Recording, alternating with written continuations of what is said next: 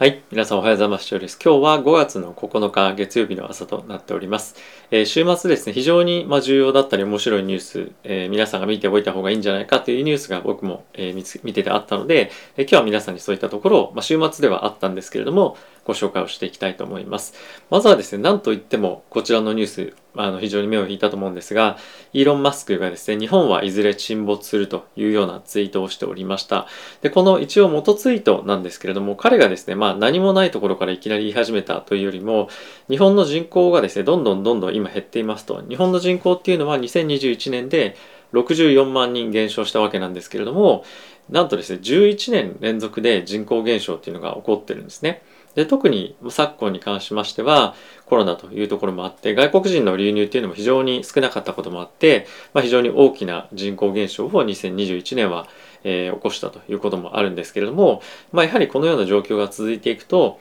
え日本の人口だけではなくて、まあ当然経済っていうところも、含めてですね、日本は消滅するというのが今回イーロン・マスクがまコメントしていた内容になっております。まあ、一応ですね、その最後の文章の中で、まあ、This would be a great loss for the world というふうに書いてあるんですけれども、まあ、日本のその消滅というのは世界にとって大きなまあ、損失だよねっていうふうには言っているわけなんですが、まあ、やはりこれだけ大きな経済規模を持っていてでかつ人口も非常にまだ、まあ、この島国っていう観点では、まあ、大きな日本ではあるんですけれども、まあ、やっぱりこの日本の文化であったりとか日本の技術っていうものが、まあ、少し前までは本当に、まあ、トップというか、まあ、非常に何ていうんですか影響力があったものが、まあ、これだけ早くまあ、廃れてしまうというか小さくなってしまうっていうのは、まあ、結構驚きを持ってえー、我々自身も多分感じてると思いますし、まあ、特に我々よりもま上の世代については、まあ、なかなかそれを受け入れられないっていうのも現状としては一つあるんじゃないかと思います。まあ、とはやっぱり今の政治の状況を見てみると、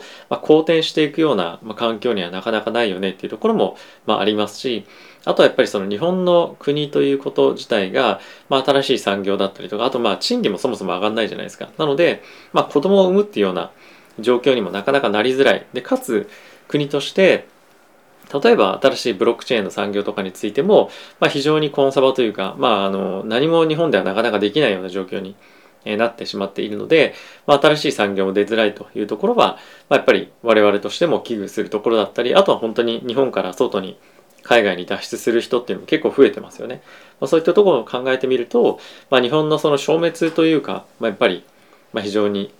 悲観的なまあ、思いを持つ気持ちっていうのも、まあ、分かるなというか、まあ、そうだよねっていうような感じですよね。え、このチャンネルはファンズ株式会社様のスポンサーでお送りしております。え、ファンズはですね、個人が企業に対して間接的に貸し付けという形で、え、投資をできるプラットフォームになっておりまして、主に年収500万円前後、資産1000万円前後の方々が利用されているプラットフォームとなっております。概要欄の方にですね、僕の説明動画もありますので、えー、ぜひご興味ある方はチェックしてみてください。でまあこれはあの本当に衝撃を持って日本人が受け止めているニュースだと思うんですけれども、まあ、今投資環境っていう形で見てみると今ウォール・ストリート・ジャーナルでは、まあ、2022年まあ、今のタイミング、ものすごく状況変わってきてますよというのが一つニュースとして挙げられていました。で、基本的には非常に悲観的な内容になっているんですけれども、まあ、今株式市場の動きを見てみると、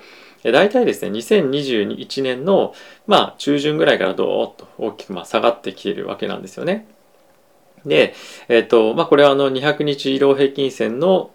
あの、まあ、推移ではあるんですけれども、まあ、結構その厳しい動きをあの、まあ、ずっとしているわけなんですが、えっ、と、今のそのバリエーションっていう観点から見てみると、えー、まあ今のかなり安くなってる感っていうのは我々としては感じてる一方で過去のですね10年間の平均から見るとまだ高いんですよね。で5年間の平均を、まあ、やっと下回ってきたかなぐらいな感じでもあるのでマーケットとしてまだまだ下落するっていうふうに見ていても、まあ、当然おかしくないですしバリエーションの観点から過去と比較しても高いというような今水準なのでまだま積極的な売りが、ま、出てきやすい環境にはまあ、なきにしもあらずなのかなと思っております。であとはですね、ここ最近はずっとオプションマーケットでリスクを取る人たちが非常に多かったんですよね。まあ、あのさっき見ても分かる通り、まあ、ずっとやっぱ高バリエーションの中どんどんどんどん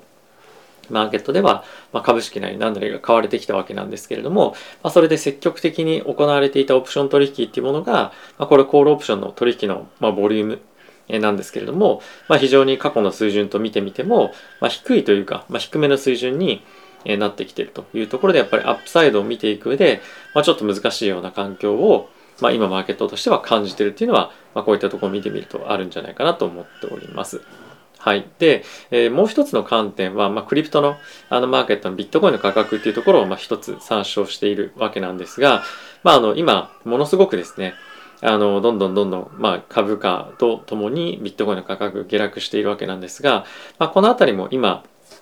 まあ、非常にそのリスクアセットが、まあ、リスクオフに、まあ、いっている。で、かつ、これがさらに、まあ、直近の安値というところも割れてきて、さらに進みそうなんじゃないかっていうのを、まあ、危惧している人たちが、まあ、クリプトにも株、株にもやっぱいるっていうところで、マーケット全体として、少しやっぱセンチメントが弱くなりがち、まあ、リスクを取りに行く方向が少し、まあ、考えるのが難しいような環境にもなっているかと思います。あとはですね、まあ、あの、ちょっとこれどういうふうに取っているかっていうのは、まあ、別としても、え過去の水準として今マーケットがどれぐらい悲観になってるかっていうのを表す指数になってるんですね。で、これは、まあ、今大体その過去に遡ってみるとリーマンショックとか、まあ、その後の非常にマーケットが悪かったタイミングと、まあ、同じぐらい、えー、今総悲観に総悲観の状況になってきてると。でまあ総悲観イコール買いだよねっていう一つ見方もある一方で、まあ、今それぐらいマーケットの環境は、まあ、悪いと。で、えー、今後やっぱりそのリセッションに行くんじゃないかどうなのかみたいな環境になっている中で、まあ、この2007年とか8年9年と比べると、まあ、よりちょっとそのマーケットがさらに悪化しそうな状況はではあるので、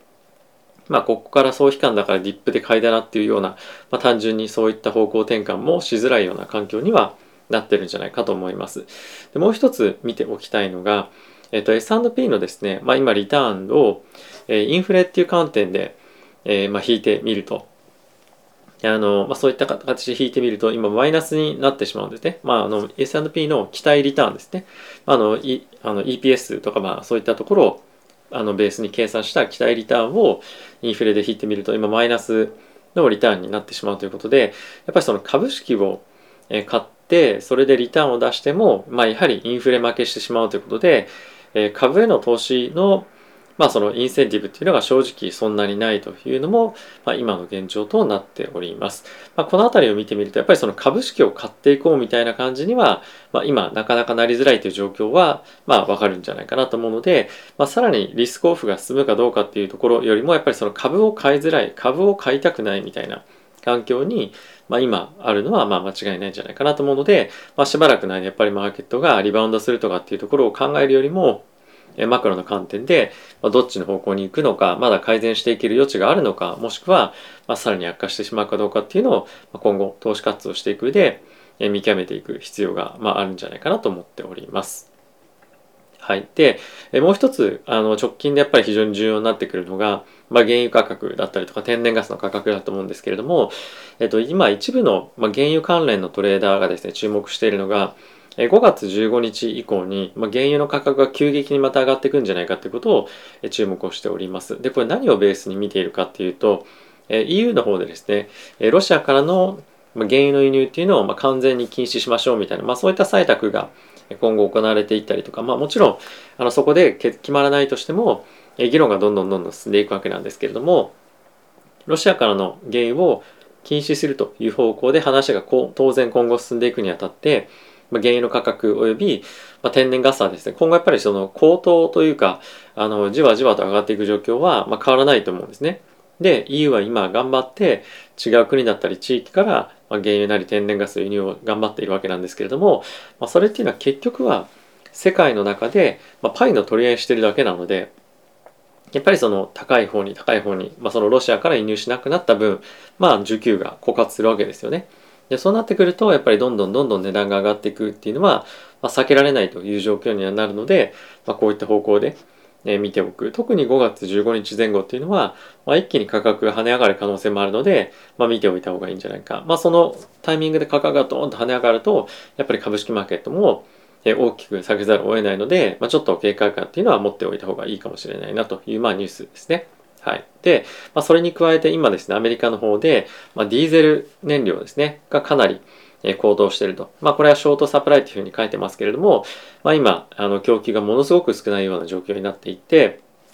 で、これっていうのはよくそのディーゼル燃料っていうのは、えトラックとかに使われることが多いんですね、長距離の。でそれはま物流コストにダイレクトにあの影響してくるというようなものでもあるので、まあ、今後さらに、まあ、この何て言うんですかねディーゼル燃料の高騰が、まあ、さらにどんどんどんどん上がってくるプラスあの例えば食事だったりとか、まあ、何かを運ぶ際の燃料が、まあ、燃料というかコストですねが上がることによってえさらなる物価上昇が見込まれるんじゃないか。で、かつ直近の、まあ、ここ数週間で大きくまたディーゼルの燃料というのが上がっているそうなんですけれども、こういったところはまだマーケットに、あのマーケットっていうのはその燃料マーケットとか、まあ、あと輸送コストをまあ、測るマーケットに反映されてないというようなことが、まあ、記事の中に書かれていたので、まあ、今後いっぱい1ヶ月とか半月っていうタイミングでドーンとこの辺りが織り込まれていくと、まあ、さらに物価高っていうところが、まあ、一層、えー、マーケットに圧力を加えるんじゃないかなと思うので、まあ、この辺りも気をつけておいた方がいいポイントかなと思います。で最後にもう一つなんですけれども、このデイビッド・ローゼンバーグさんというですね、非常に有名な、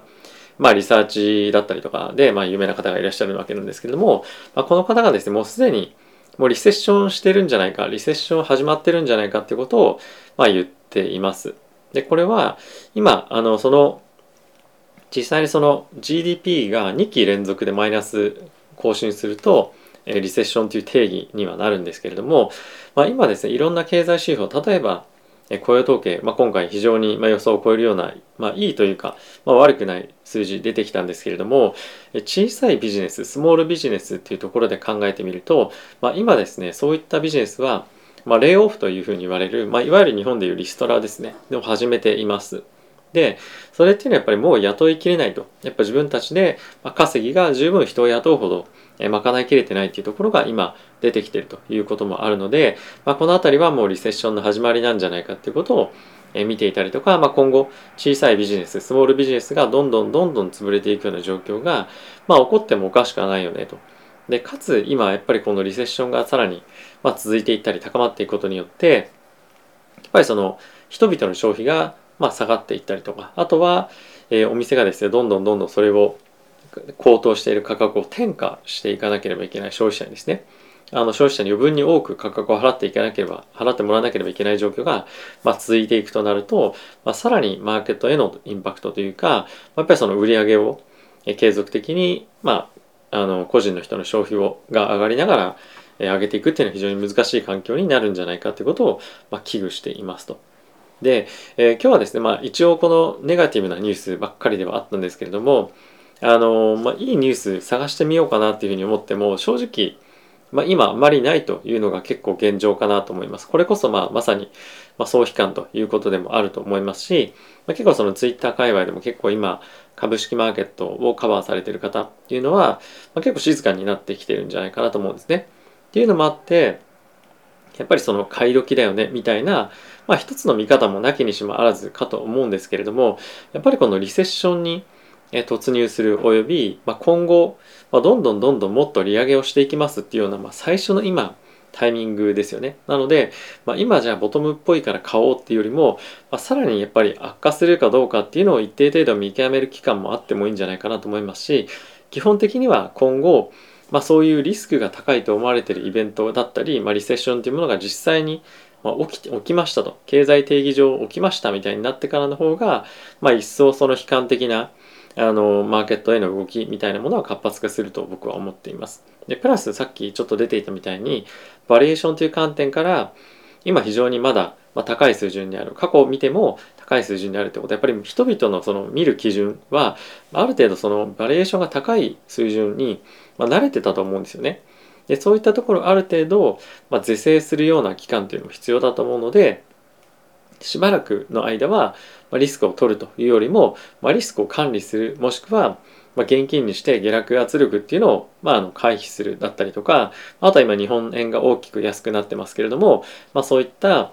為替で、えどういうふうに損をしないかっていうのを、まあ、ちゃんとマネージするみたいなものも、まあ、必要なタイミングなんじゃないかなと僕は思っております。はい。まあ、あの非常にここ最近下落していく中で、え、どんどんどんどんどこまで下がっていくのかちょっとわかんないような感じにはなってますけれども、やっぱりその下落相場に関しては、まあ今、そこを探りに行くっていうよりも、ちょっと本格的に始まるのかなみたいな感じの状況には、え、なっているかと思うので、まああの、ボトムフィッシングよりも、え、自分の資金を守ると。で、まあ、やっぱここで守れないと、次のブルーマーケットに来た時に、まあ、大きく資産を増やすってこともできないのでまずはリスク管理っていうものを一つ念頭に置いて、え、取り組んでいただけたらなと思っております。はいまあ、あとはですねあのもろもろ、まあ、あの日々のニュースだったりとか、まあ、あとはコメントなんかもですねえっ、ー、と、LINE の公式アカウントの方で配信をしていたりもするので、ぜひそちらの方も見ていただくと、仮想通貨と株、まあ、両方含めて情報を集められるんじゃないかなと思うので、ぜひチェックしていただけると嬉しいです。はい。ということで、え週末いかがお過ごしでしたでしょうか？まあ、あまりその天気もそこまで良くなかったですが、なんとか、ま持ちこたえたのかなというふうには思っております。えー、ゴールデンウィーク明けて、まあ、ちょっとまた仕事が始まるので嫌だなっていうふうに思ってる方もいらっしゃるかもしれませんが、まあ、株式の運用という観点でやっぱり、ま、毎日マーケットが空いているっていうのは、まあ、非常にやっぱその動きも出せますしリクイリティの観点でもまあいいと思いますしやっぱりそのマーケットが毎日毎日動いていくことでより多くのことを感じられるようなタイミングでもあると思うのでまあそういった観点で前向きに、え過ごしていければと思っております。はい。ということで今日も皆さん動画ご視聴ありがとうございました。また次回の動画でお会いしましょう。さよなら。